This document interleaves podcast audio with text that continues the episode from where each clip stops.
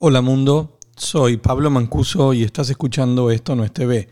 En el episodio de hoy se nos une Mariano Con para presentarnos Screen Hits TV y vamos a revisar las noticias más importantes de las últimas semanas. Vamos.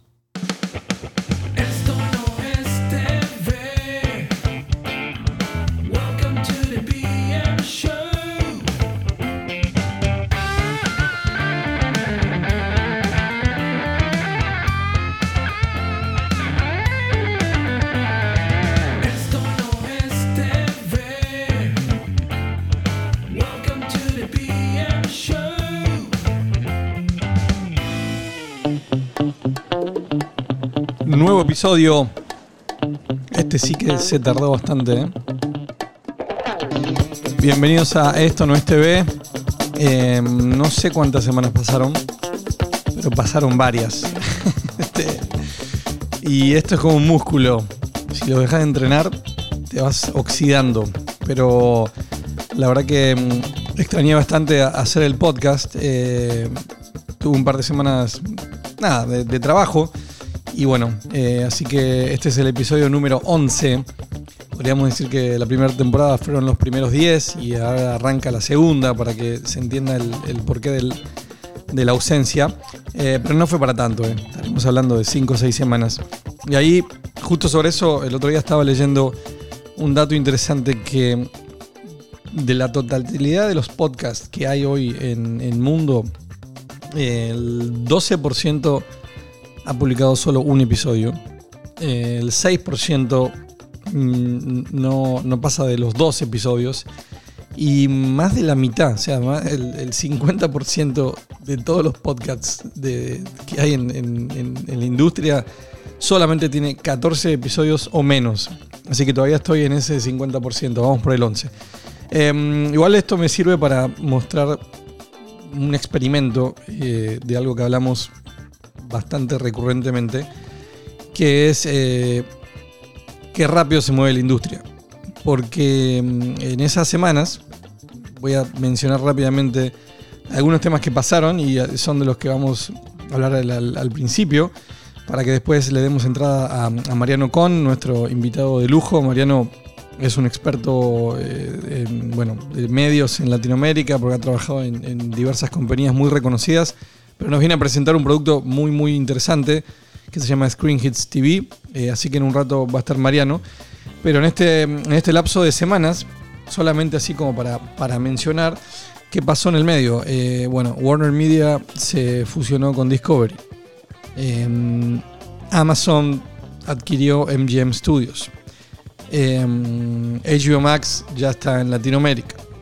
Eh, Pluto informó que superó los mil millones de dólares en ingresos publicitarios.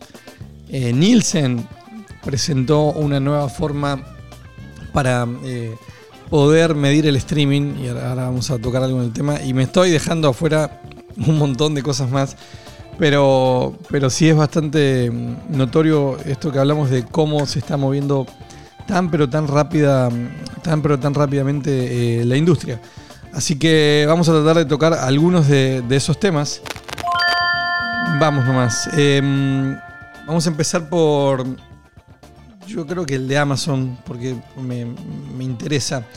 Eh, Amazon primero empezó como un rumor y después se, confirmó. Eh, adquirió un estudio emblemático, de probablemente los más antiguos de, de Hollywood, MGM Studios. No hay nadie que no conozca al León, ¿no? Eh, es imposible. Eh, creo que la transacción final fue en 8.5 billones de, dólares. Para algunos un poco sobrevaluado, no sé. eh, eh, pero acá lo importante es entender estratégicamente y qué es lo que yo creo que están adquiriendo.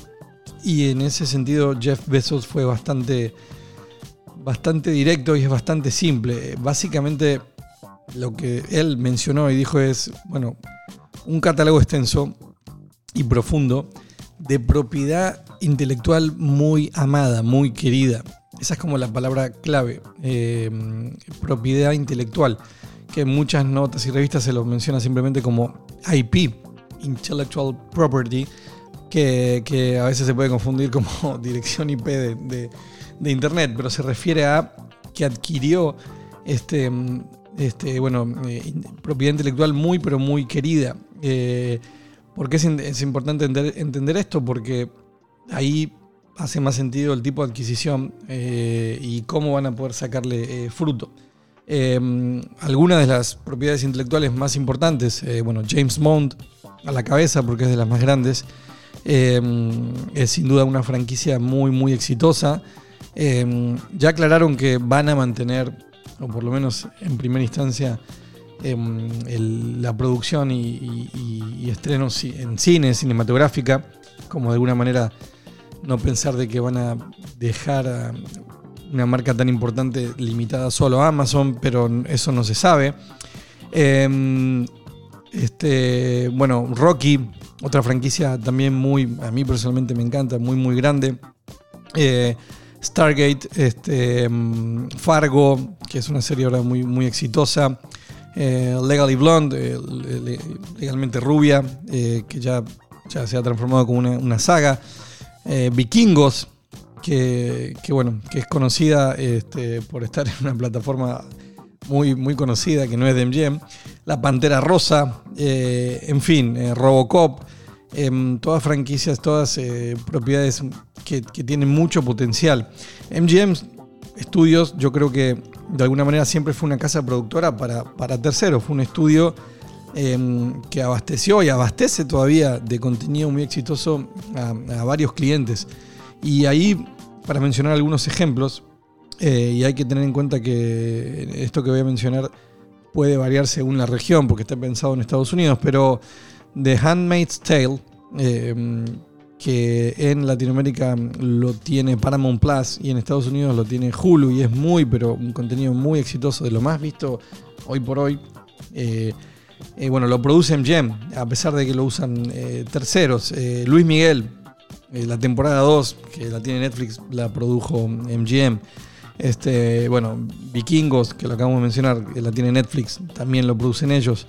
Y en ese sentido tienen después montones de, pero muchísimos otros shows que producen para terceros, para Food Network, para NBC, para HBO Max, para Fox, para, bueno, la verdad, creo que casi para todos, para Pi- Peacock, perdón.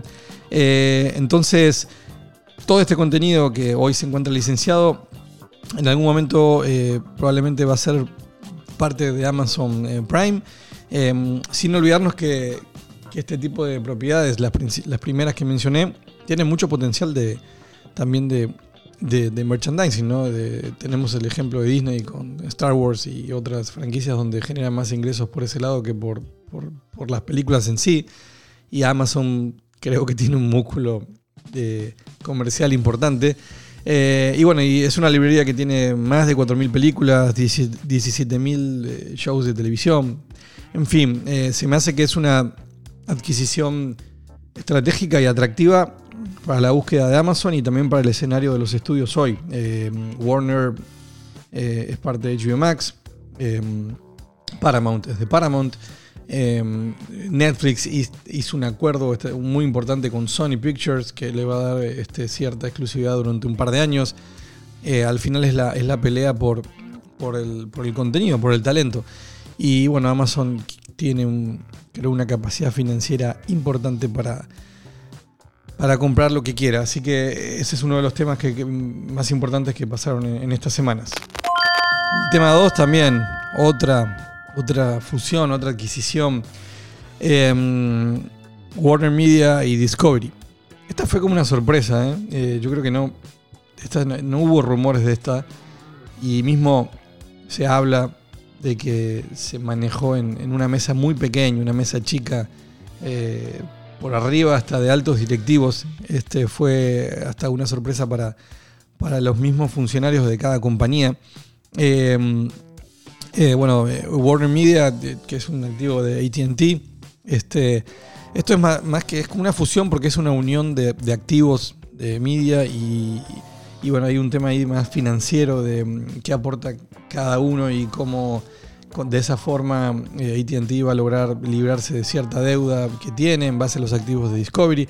Pero yendo puntualmente a lo que a nosotros nos importa, primero cuando yo leí la noticia, ya se hizo pública, hice creo que un posteo, un comentario que era como muy personal de sentir que este nivel de concentración ya hacía el juego más aburrido, ¿no? Y ahí la verdad me ponía mucho en los pantalones de más del mundo Pay TV, que es el que trabajé y trabajo mucho y donde ese tipo de concentración casi siempre termina siendo un problema grande para los operadores. Eh, y sí, es como una sensación de... Ya no tiene tanta gracia tener jugadores tan poderosos porque le quitan espacio a los más pequeños, ¿no? Y muchos me dijeron, sí, estoy de acuerdo, otros me discutieron de que la concentración es inevitable. Eh, insisto, es como una sensación personal de ya no, ya no tiene tanta gracia que ir a jugar un partido y que el dueño de la pelota sea el dueño del estadio y sea el dueño de todo, ¿no? Pero bueno, van a tener más de mm, 22 networks, 22 eh, bajo un mismo techo. Eh, hay muchas dudas, esto todavía está mm, avanzando. Eh, un tema importante para entender cuando dije al inicio de que esto se dio como en una mesa chica. Eh, la cabeza de todo esto es David Zaslav de, Discovery. Al nivel de que Jason Killer, que es el actual CEO de, de Warner Media hoy, que era uno de los como los la, nueva sangre, ¿no? Como un gurú actual y el que quizás se ganó un par de enemigos por la decisión que tomó de, de hacer estrenos en simultáneo de, las películas de Warner en, en cine y en HBO Max.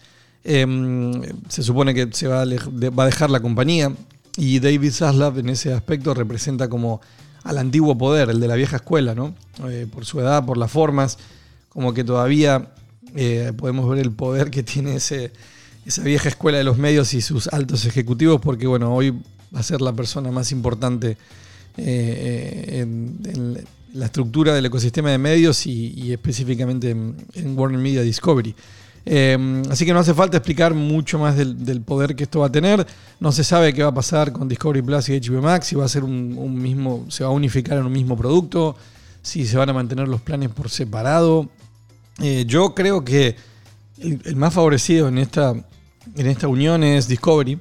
No siento que. No, veo tanto el valor que se lleve HBO Max por incorporar una librería muy, muy grande que es la de Discovery, que a pesar de que tiene marcas y contenido muy reconocido, no sé si le va a hacer una gran diferencia. Así que creo que Discovery queda mejor parado pensando eh, esto que, ya sabemos, ¿no? De que, de que en algún punto la concentración les permite poder llegar a pelear eh, globalmente contra, contra el resto de, de los monstruos.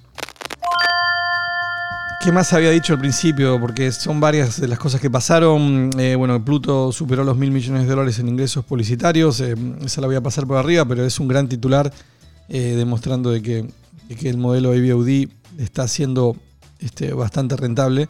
Tendríamos que hacer la comparación de, lo que está mm, haciendo en sus otras unidades de negocios. HBO Max ya está en Latinoamérica. Ahí simplemente eh, decir que ya tenemos casi completa la, la guerra del streaming en Latinoamérica. Solamente falta que, ingrese Star Plus, de, mm, que va a estar en, agosto. Eh, y nada, lanzaron con fuerza y con una promoción atractiva solo por julio de un 50% de descuento para clientes que compren, nuevos clientes y que no dejen de pagar. ¿Y por qué digo que atractiva? Porque en realidad esa promoción, esa oferta deja un precio más bajo que el que ofrecen hoy los, los cable operadores. Que si tú contratas y tenías contratado eh, HBO Pack, el Premium, tenías acceso al Go y ahora vas a tener acceso a Max, pero el precio es más alto que la promoción que Max hizo de forma directa. Para cerrar me voy a quedar con, con el otro punto que había mencionado, el de Nielsen.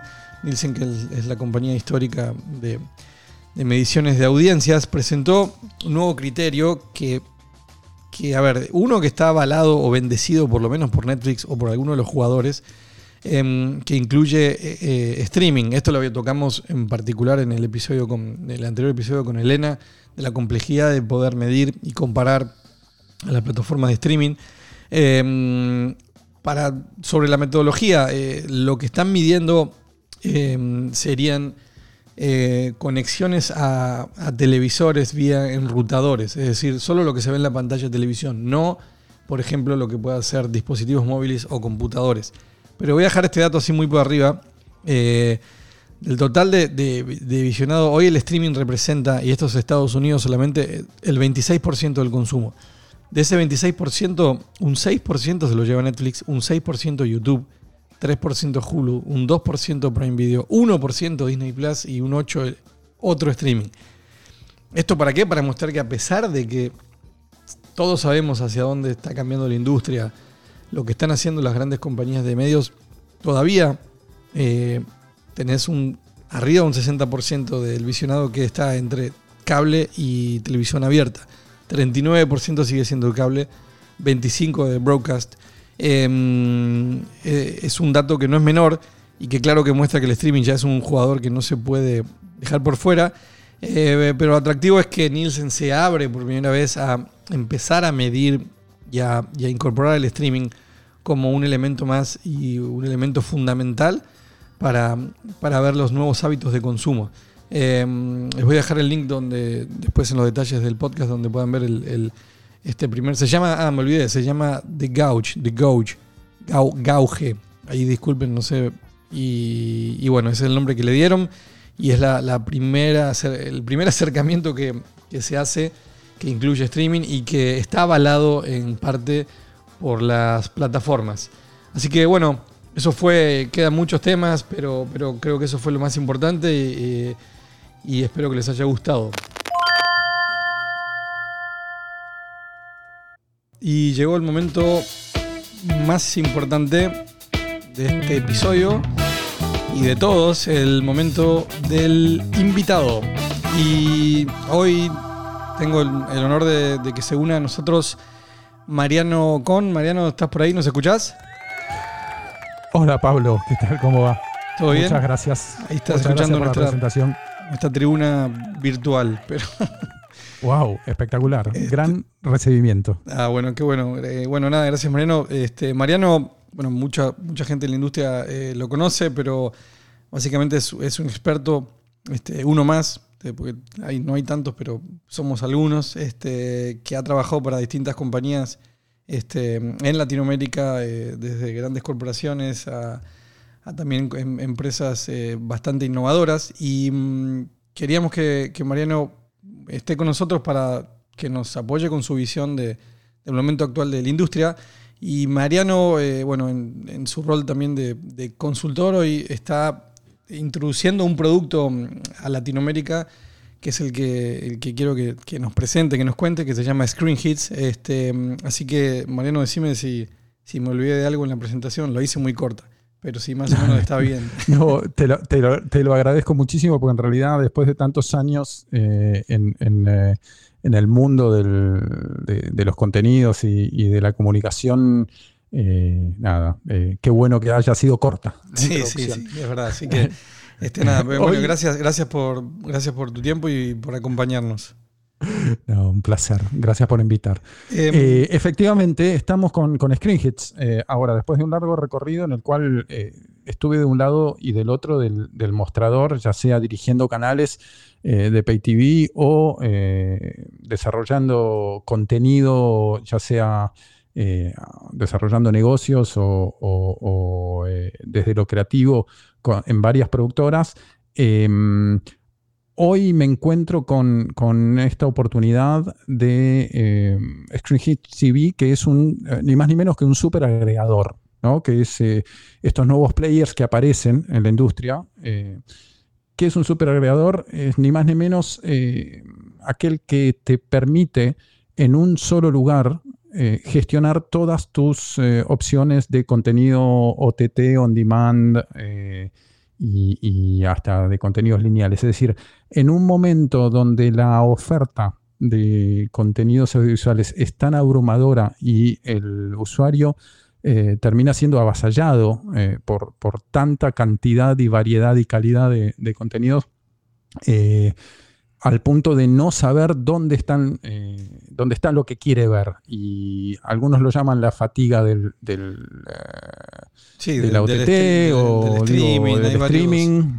varios términos ahí como marketineros. Este, La Pe- angustia del carrusel. este, eh, pero la realidad es que uno como usuario, que ante todo los que, nosotros, los que trabajamos en esta industria somos eh, primero eh, usuarios, ¿no? Eh, so- Somos heavy users. este, sí. eh, y, y lo entiendo perfectamente, porque si yo quiero ver Bonanza o quiero ver el agente Cipoll eh, y no lo encuentro, por más que estoy suscrito a 4 o 5 servicios o 6 o 10 o lo que fuera, la sensación es de una, de una profunda decepción.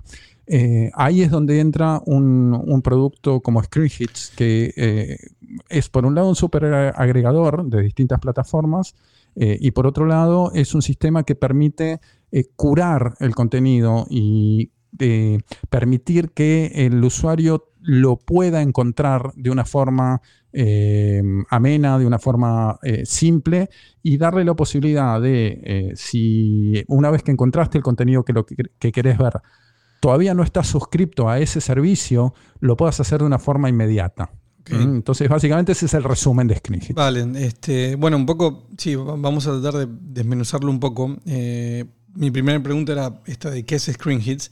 Yo un poco los vengo leyendo, siguiendo, este, mm, veo que, que- que, bueno, que es una- un proyecto con intenciones globales y, y con headquarters en Inglaterra, ¿no? Estuve leyendo algo de, de- creo que es de la CEO, de Rose Atkins, y, y de ahí me empezó a llamar la atención, porque mm, hablar hoy de supraagregación, un poco por lo que decías, de lo, acá lo, venimos tocando en el podcast bastante y en las redes, de, estos términos, fatiga del streaming y demás. Puntualmente en Latinoamérica, para hablar de nuestra región, ahora que se está terminando de completar recién la oferta de la guerra al streaming, ¿no? que, bueno, semana pasada HBO Max, Star Plus, que está muy cerquita, viene ahora en agosto. Entonces al final sí ahora tenemos este escenario de una oferta abrumadora que hace un año atrás ya estaba encaminada, pero ahora sí llegó. Este, entonces la primera pregunta era un poco, eh, ¿qué, qué es ScreenKit? Que, que nos quedamos con esto, un superagregador, pero eh, ¿por, por qué crees que, que nace? ¿Es como algo orgánico a este problema? Eh, ¿Es algo que ya se venían detectando desde antes? Este, porque siempre hemos tenido agregadores, ¿no? De alguna u otra forma. Como el operador de cable tradicional, él nos agregaba oferta. Este, mm, pero ahora pareciera que, que esa solución es, es mucho más necesaria. Eh, eh, yo creo que es una evolución natural, eh, porque, digamos, ante tanta, tanta oferta, ante tanta multiplicidad de fuentes de contenido, eh, hace falta un, de alguna manera, alguien que medie, ¿no? Y se crea, se crea esa necesidad, se crea ese espacio. Eh, y como bien lo dijiste, esto, Screen Hits es, un, es una evolución de un negocio B2B que había creado Rose eh, hace, hace ya un tiempo. eh, eh, y ah, que, lo que lo que hacía era permitía a los, a los generadores de contenido llegar a sus clientes a través de una plataforma. Era como una especie de OTT, pero interna, B2B.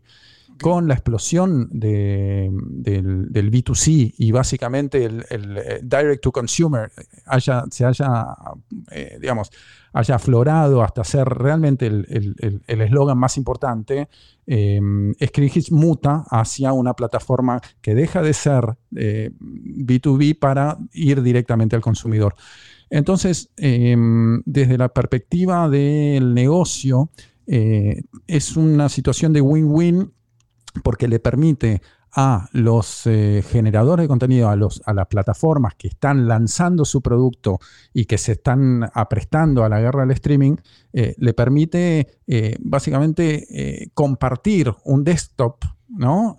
Con todos los jugadores y le permite llegar a la audiencia de una forma, hasta, llamémoslo, exagero, pero también vale, de una forma muy democrática, es decir, aquel eh, que entre a Screen Hits, eh, ya sea su versión eh, gratuita o su versión premium, eh, va a tener acceso a todo el, eh, toda la oferta de contenido que hay. Entonces, eh, Eso, independientemente claro, de porque que uno hoy, hoy tenga- como para, para también ayudar a poner contexto, o sea, Screen Hits es una, una solución, es una app, por, por, por, deci- por definirlo. Exactamente, es una app, una plataforma, un, Exacto. sí, una- Pero una para el app usuario, digamos, para el usuario final, yo, o sea, ahora mañana me, me- ya sea en la web o en la app, me, me- me descargo Screen Hits este, y, y digamos que voy a poder este, desde ahí eh, tener la agregación de todos los servicios que yo contrate o bien servicios que no contraté, pero que Screen Hit de alguna manera va a curar para mí y va como a, pro- probablemente, como decías, a democratizar o detectar algo que me guste y ofrecérmelo. Exactamente, es eh, perfectamente definido. Es decir, eh, hay ScreenHits, tenés la versión para des- desktop en computadora, tenés la versión para celular, la versión para tablet o la versión para, eh, digamos, Android TV en, en, este, en, eh, en los Smart TV. Ok. Eh, eh, digamos, es un producto multiplataforma, es una app, efectivamente, eh, y que en definitiva, el, cuando, cuando vos ingresas como usuario, la versión gratuita, vas a poder navegar por la guía de televisión, ya sea VOD, ya sea AVOD, porque también dentro de Screen Hits hay una selección de, de- de canales lineales, Ok. AVOD o Free TV, porque también una sección de- de canales lineales, y eh, un buscador de programación eh, muy efectivo que básicamente te va a poder guiar en lo que, en lo que vos estás buscando. Por otro lado, también eh, el algoritmo te va a sugerir, te va a recomendar, pro- eh, digamos, contenido en base a tus gustos, ¿sí? Y al igual que en cualquier otra, con cualquier otra plataforma, podés generar perfiles, eh, digamos, para, para hacer más, eh, más afinada esa búsqueda, poder generar un perfil para niños que eh, tengan las restricciones adecuadas en términos de contenido. Es decir, funciona como una app curadora de contenido y en definitiva es una ayuda para el usuario para encontrar el contenido que está buscando. ¿no? Está, está, ok, me gusta esa- ese término de como una curadora de, de- contenido. Igual ahí marcaste al- algunos temas interesantes que también lo, pienso como en algunas soluciones que existen hoy en, el mercado, pero que la verdad que las, veo más como relacionadas a hardware, que tienen plataforma, tienen software, por decir, bueno, Apple TV y su app y, su solución, o el nuevo Google TV, que también hacen algún nivel de agregación, pero siempre está asociado a otro negocio y como que ustedes, acá el usuario va a tener primero una opción gratuita, incorporan canales lineales, o sea que incorporan también Ujú. oferta de AVOD que viene creciendo mucho y el resto, por lo que veo, no, no, no la tienen. Y ahí, bueno, te- mientras hablabas vas dando en, en varios puntos claves que, que venimos viendo y quizás ustedes tienen como, como mejor experiencia, porque eh, por un lado la de descubrir contenido, este, como bueno, es una odisea para el usuario hoy, eh, porque al final ustedes al hacer curación es como que de alguna manera es una, una doble curación porque uno tiene un motor de recomendación propio de, por decir algo, de Netflix, y acá es como si fuese un filtro más para, para que sea más preciso a mis gustos reales. Exactamente. Y en el contexto de, digamos, la mayor cantidad de, de oferentes, ¿sí? Claro. tratando de darle la el mismo lugar a todos. Bien. O sea, que no, no que haya un, un sitial eh, preponderante para alguien que pague más para tener Ah, más eh, difusión que el otro. No, es decir, el carrusel es eh, definitivamente democrático en el sentido que una plataforma de- de- de to- del top tier eh, tenga el, el- el que su contenido tenga exactamente la misma, la misma oportunidad que quizás un- un- una plataforma de nicho, pero que sí sea, eh, que sea referencial para la persona que está en ese momento operando la plataforma. Eso está ¿no? bueno. Entonces, eh, de alguna manera, eso, somos muy directos y muy, muy sinceros con, con- con todos nuestros socios, porque así lo llamamos, eh, más que nada porque el foco está puesto en el consumer, el foco está puesto en el que está buscando el contenido. Entonces, digo, eh, es, eh, yo creo que es, es fundamental eso eh, en el sentido de no eh, ne- de no caer en simplemente decir, bueno, ok, le cobramos una pauta Sí, claro, como si esto fuera un supermercado y te vendemos al la final, góndola. ese es el contenido que indirectamente nos llega por otras vías de promoción, ¿no? Este, No, exacto. No solo por, no, Mm. neces- no necesita esa inversión en marketing. Eso está, eso está bueno y entonces sí, también abre una buena oportunidad y, y- y ahí hablaste de socios también para, para plataformas eh, más de nicho. Porque al final también esto en, en la guerra, ¿no? La, la guerra, otro término marketinero del streaming, eh, tenemos, ¿no? La- la- los, los monstruos que, que- que, bueno, que, que ya todos conocemos, los sospechosos de siempre, y eso están en, a un nivel de una batalla, pero pero sí nos olvidamos también de varios productos este, mm, bastante exitosos según el mercado, que tienen que ver mucho más con, con- con nichos. Eh, y a eso sí que les cuesta más destacarse o, o lograr que un usuario llegue a ellos si no tienen alianzas. Eh, Exactamente. Igual yo no lo tomo como, digamos, eh, sí, eh, efectivamente, en cierto nivel de- del mercado hay una guerra, es evidente. Claro. Eh, en, a medida que, que uno abandona esos cuatro o cinco monstruos peleándose, eh, yo creo que son más complemento. Es decir, las, las- las, ofertas de nicho, eh, más que competir, se complementan y, y yo creo que enriquecen hasta, hasta las grandes plataformas también. ¿no? Claro. Eh, porque eh, hay ciertas temáticas que, o ciertos géneros que definitivamente no, no, no les va a importar nunca a, a los, los- las grandes, a los big guys. Este, pero Sí, quizás un, uh, ciertas temáticas bien puntuales y demás son relevantes para un consumidor eh, en México o en Colombia o en Brasil o en Argentina. Eh, y en definitiva eso es lo que completa eh, una oferta integral. Ahí es donde yo creo que es el- la gran oportunidad de Screen Hits. porque con foco en consumidor, y ahora te agrego un- una segunda cosa que tiene que ver más allá del contenido, eh, que en la versión eh, gratuita de Screen Hits está abierta a todo el mundo. Eh, después también ofrecemos una, una versión premium a un costo simbólico de 0,99, ponele, ok. de- Vamos. de lo que fuera, que te permite también el acceso a lo que se llama bundles, a paquetes, ¿no? Eh, que quizás eh, vos puedas comprar una plataforma de las grandes eh, y puedas armarte un menú con cuatro o cinco plataformas o servicios o, o lo que fuera eh, de nicho o complementarios y todo eso con un descuento del X por ciento. ¿sí? Eh, Perfecto. en definitiva, eso también es nuevamente foco en el consumidor.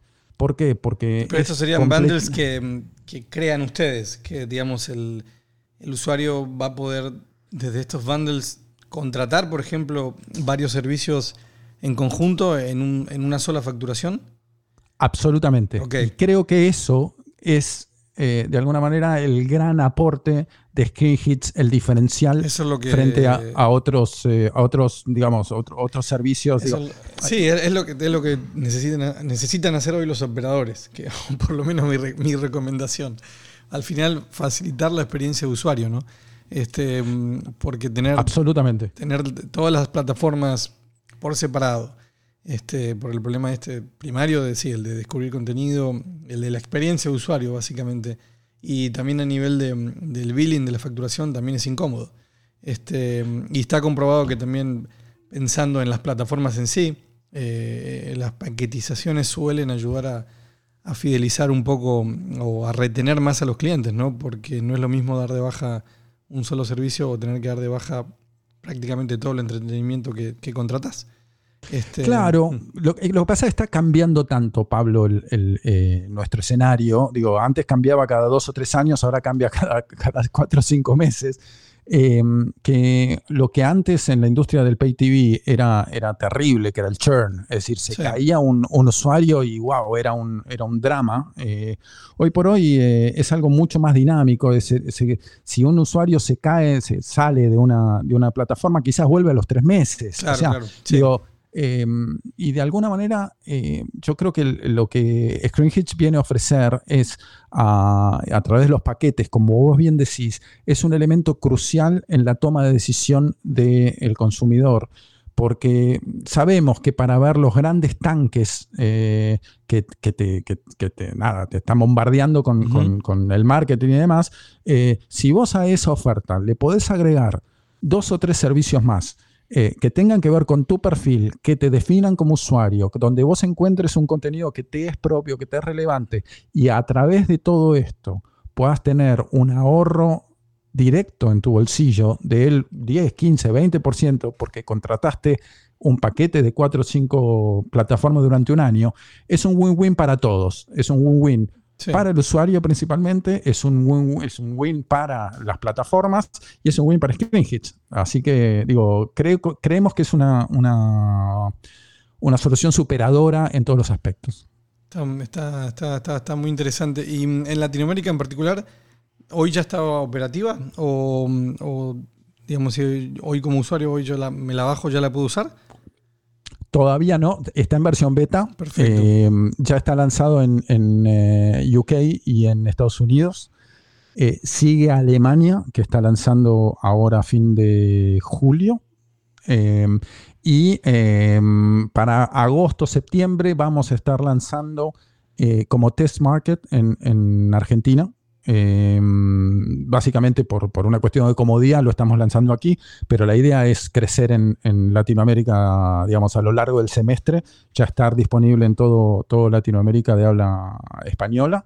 Y eh, Brasil eh, seguirá, digamos. Si- Brasil si, siempre- no, si- si siempre no es un entra dentro del semestre será a principios del 2022, pero digamos, la idea es eh, muy rápidamente extendernos en, en- en cubrir toda la región y el US Hispanic también eh, fundamental. Este, pero digo, la, la app ya, ya está corriendo, como te decía, UK eh, y Estados Unidos y eh, en pocas semanas disponible en Argentina. Bueno, bien, o sea que están en todo motor a full. Este, eh, mira, se me hace un modelo muy, muy, muy atractivo. Este, acá hablamos muchísimo de- del tema de, la agregación y de, también de los dilemas que, que tienen hoy los, los clientes, a pesar de estar en un momento por a ver, histórico respecto a la oferta de contenido hacia el usuario, se supone que es un buen momento, por lo menos el que quiera contenido, porque tiene más contenido que nunca. Al final tener tanto, si no se organiza, termina siendo un problema.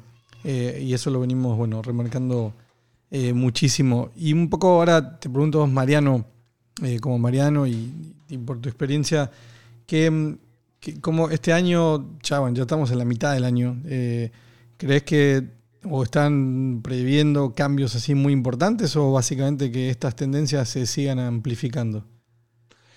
Bueno, eh, a ver, el que dice que, es- que, que, que sepa hacia dónde estamos yendo, cómo va a ser la cosa, está mintiendo. Totalmente. Porque, porque nadie sabe, digo, el- los gurúes, este, digo, nada, son, son, son, serán unos, unos vende, vendehumos eh, eh, Sí. extraordinarios. Mira, yo creo que la, la- la situación más, eh, más notoria de, de la industria es la concentración.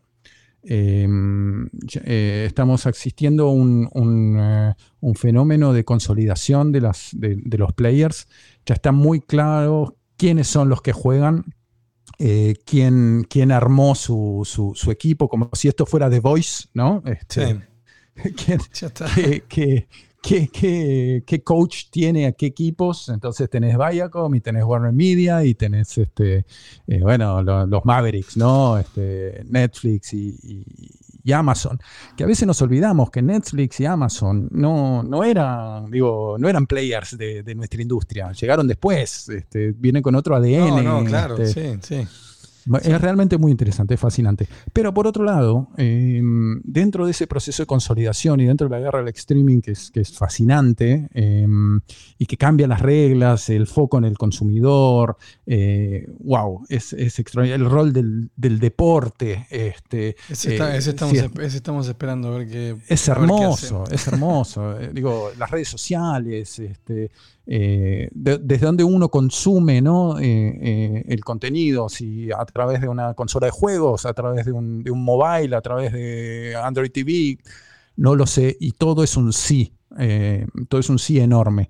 Pero por otro lado, tenemos un, un, digamos, gigantes agazapados que siguen teniendo un- una relevancia extraordinaria. La Claro. televisión abierta, sin ir más lejos. O sea, Sí. el, que, el que decretó la muerte de la televisión abierta eh, realmente... eh, También eh, está, digamos, eh, también está mintiendo como el gurú que dice. se, se equivocó, se equivocó sí. porque, porque el- el- la fuerza que tiene la televisión abierta es, es brutal.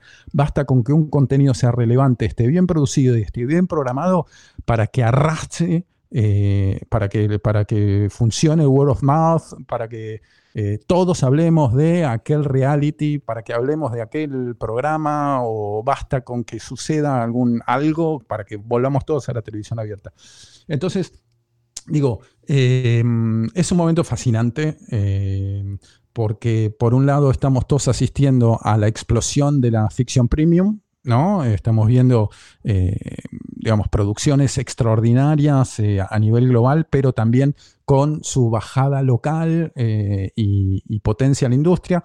Todavía tiene que suceder mucho más en Latinoamérica, ya lo estamos viendo, la llegada de nuevos, de nuevos players le inyectaron un, digamos, un dinamismo a la industria muy interesante. Pandemia, lo sabemos, eh, es un, un- un- un elemento extra que, que- que nadie esperaba. Bueno, eh, pero por otro lado, eh, dentro de la guerra del streaming, si uno baja un poquito más, hay otra guerra que es súper interesante, que es la guerra de las librerías. ¿Quién es el dueño del contenido? Porque para tener un streaming, para tener un, servicio eh, de, de- de- de distribución, llamémoslo, de, contenido, tenés que tener el contenido. Y el que Sí. es dueño de la librería es ganar la paso. Entonces, eh, por un lado Sí, es y es, un tema que la está librería mm, existente. bastante, bastante manoseado, porque aún hay, hay muchos cruces todavía respecto a, a plataformas que transmiten contenido que se muestra como propio y que hasta termina siendo de propiedad de, de un competidor directo. Este, Bueno, exacto. hay unas cosas Entonces, muy, muy digo, raras. sí.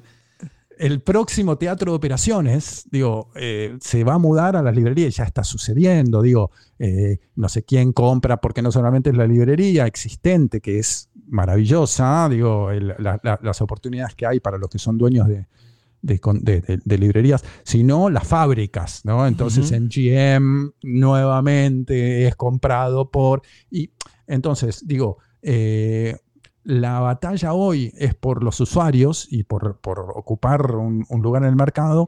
A mediano plazo es la, la consolidación, la consolidación de las librerías y a largo plazo es, eh, digamos, el, el- que haga el mejor contenido, ¿no? Este, entonces siempre volvemos a lo mismo. Eh, mientras el programa esté bueno, mientras la peli está buena, mientras el, eh, la, la- la- digamos, la historia que me estás contando funcione y esté bien hecha, eh, vas a, te va a ir Sí, bien. sí, digamos, ¿no? el- por Este, la, la- la trilladísima frase del contenido RAID siempre, siempre, va a estar Ajá. siempre va a estar vigente, pero claro, tiene un montón de, de- de factores que, que antes no, no tenía. Este, y, y esto que mencionabas, bueno, de, de varias cosas que mencionaste que son un poco las que, las que siempre tocamos, el tema de, de no dar por muerto la televisión abierta. Justo en este episodio dimos como uno de los temas previos, em, eh, bueno, el nuevo sistema de medición que, que presentó Nielsen, que lo llaman The Gauge, o no sé cómo se pronuncia, pero The Gauge. Gauge. Sí, el Gauge. exacto. Gauge, está, como complicado, donde a pesar de todo lo que hablamos de estas grandes marcas, eh, y es, el, es un, un método que presentó Nielsen que está avalado por lo menos por Netflix, porque el problema de medir a las plataformas es que no hay todavía una forma homogénea de medirlas y realmente saber cuán- cuál se mira más o no. Eh, todavía del, del 100% del visionado, que es todo, todo lo que es televisión y streaming, eh, el streaming representa un 26%. Estamos hablando, sin embargo, Wow. eh, es normal de que solamente hablemos de contenido que hay dentro del streaming. Eh, 25% sigue siendo el broadcast. Esto es de Estados Unidos. 39% Bien. del cable. Entonces, como aún siendo algo tan importante, eh, es, es imposible dar por muerto a estos, yo los llamaría como leones heridos, ¿no? Este que claro que Eh, tienen, sí, y- y, en Latinoamérica, dormidas. en Latinoamérica ni hablar, donde todavía tenés menos, eso, eso todavía va más lento, así que justo hoy tocamos ese, ese dato que mencionaste. El de las librerías, el de las librerías también, hemos, hemos hasta puntualizado algunos casos de cruces de librerías y también hablamos mucho de que como los, los reruns de grandes éxitos siguen siendo los contenidos más demandados en todas las plataformas. Este, entonces, eh, eh, creo que coincidimos en, en la visión y también me gusta lo que decís, es un momento fascinante, no quiere decir que no sea complejo ni estresante, la verdad que todos los actores están incómodos, por decirlo. Nadie está, viste, eh, en comfort zone en este momento, no, porque no, no, la industria no lo permite. Pero al mismo tiempo es un, es un buen momento de la industria para estar. Está, no solamente es un buen momento para estar, sino que eh, nos obliga a reinventarnos y a ser creativos en todos los aspectos, porque eh, normalmente uno habla de la creatividad en términos de contenido, bueno, nada, el que tiene zapatillas All Star de colores y, y- y anteojos de forma rara, ese es el creativo. Ho- Hoy por hoy, eh, digamos, hay que ser creativo en, la, en cómo se construye el negocio, en cómo se, se arman las alianzas. Hay que ser creativo desde lo técnico también, Sí, no, porque los desafíos hoy- hoy por técnicos... hoy en operaciones ya no es, eh, ya es un rol mucho más clave que con otras tecnologías. los desafíos a nivel técnico son increíbles y no hay un manual, sino que es ensayo y error y probamos por este lado y, nos hacemos la pregunta, che, ¿se puede hacer esto? A ver, pará, déjame que lo... lo-". Es decir, eh, yo creo que hay eh, la creatividad transversal, es decir, en los contenidos, en la gestión de los contenidos, en las estrategias comerciales, en los, eh, las negociaciones, eh, digamos, eh, eh, por región, por territorio, por el, ver nuestro negocio en función de otros negocios complementarios, el hablar con los fabricantes de, de- tecnología para ver cómo, cómo- dónde nos juntamos, el ver de reojo qué pasa con otros medios que son tanto más importantes que en la, en, en, eh, a ver, en la elección del usuario, qué sé yo, redes sociales, Twitch, eh, digo, cuando uno Sí, ve no, las estadísticas, El, el- el- el- el uni- el universo de medios, este, sí o sí lo tenés que cruzar con, con jugadores que, que anteriormente no, no pertenecían a ese universo, ¿no? Este, es maravilloso. Es empezar de nuevo. Exacto. eh, y ¿sabes qué, Pablo? Yo tengo 30 años en esto, eh, aunque digo, sigo siendo bastante niño, eh, pero, pero, joder, estamos, eh, estamos reescribiendo manuales, es maravilloso. Eh, Sí, sí, sí. La verdad que es, es un, gran, un gran momento para estar en, en esta industria y, y escuchar, desaprender por un lado, escuchar a un montón de gente que viene con, con, otra, con otro setup Eh, y al mismo tiempo, aquellos que ya hemos pasado algunas batallas o que hemos, digamos, pasado un par de tsunamis, eh, poder levantar la mano y decir, che, sí, ojo igual aporta, llegar- aporta porque todo vuelve a dar como una vuelta, pero reinventada, maravilloso. ¿no? Sí, eh, la verdad que sí. Gran este, momento. Nada, bueno, coincido muchísimo mm, contigo. eh, muchos éxitos con Screen Hits, vamos a, mm, lo vamos a estar usando y creo que es un dato muy útil para el, para el momento actual, así que mm, ya estaremos en contacto para que nos vayas contando otras, otras novedades y nada, agradecerte, agradecerte por tu tiempo y por tu conocimiento. Este, mm, muchas gracias.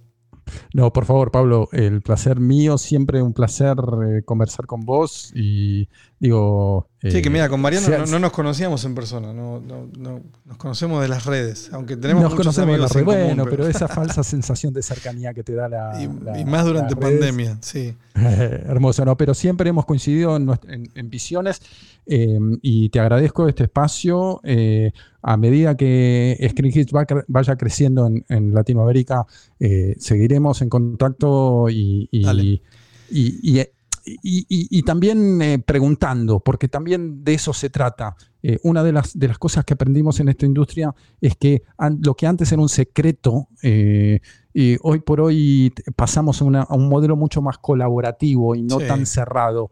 Eh, y eso creo que es algo eh, para valorar. Así Ya, que no, ya no se eh, venden no- tan- no se venden tantas bases de datos en Excel.